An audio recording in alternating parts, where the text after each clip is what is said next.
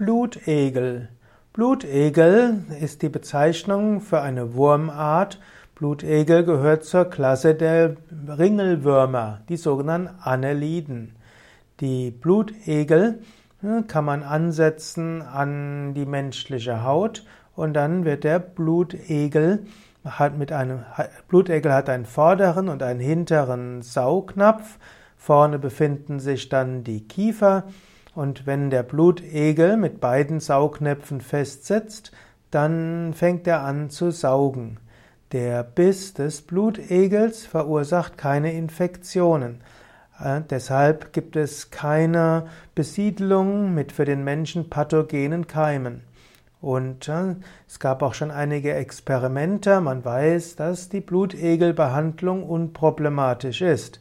Allerdings, damit das Blut während des Saugens nicht gerinnt, gibt der Blutegel verschiedene Substanzen ins Blut ab.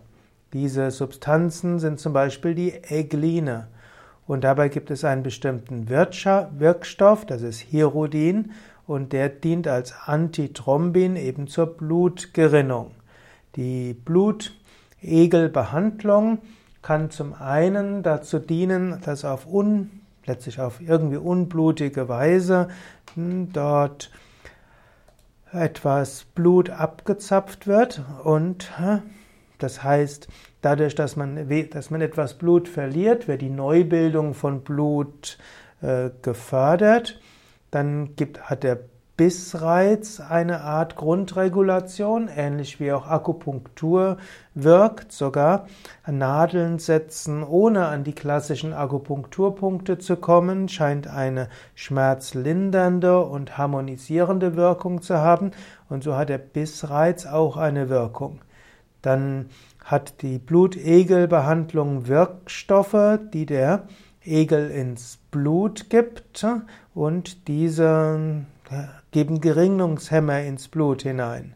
Und eben, wie ich gesagt hatte, die Ausleitung von Blut- und Gewebsflüssigkeiten, was etwa 10 Milliliter sind, wobei durch Nachblutung manchmal 50 Milliliter weiterkommen, all das kann helfen.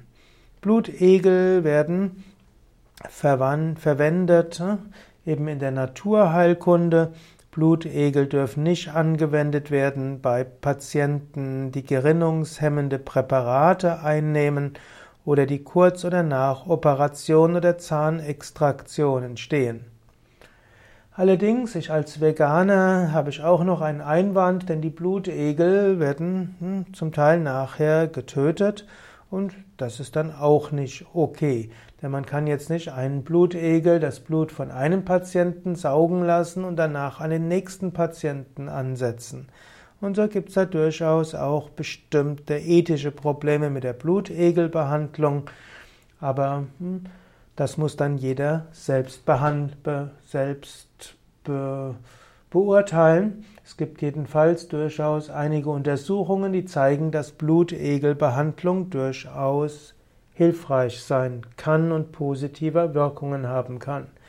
Manche der Wirkungen kann man aber auch haben, indem man Blut spendet.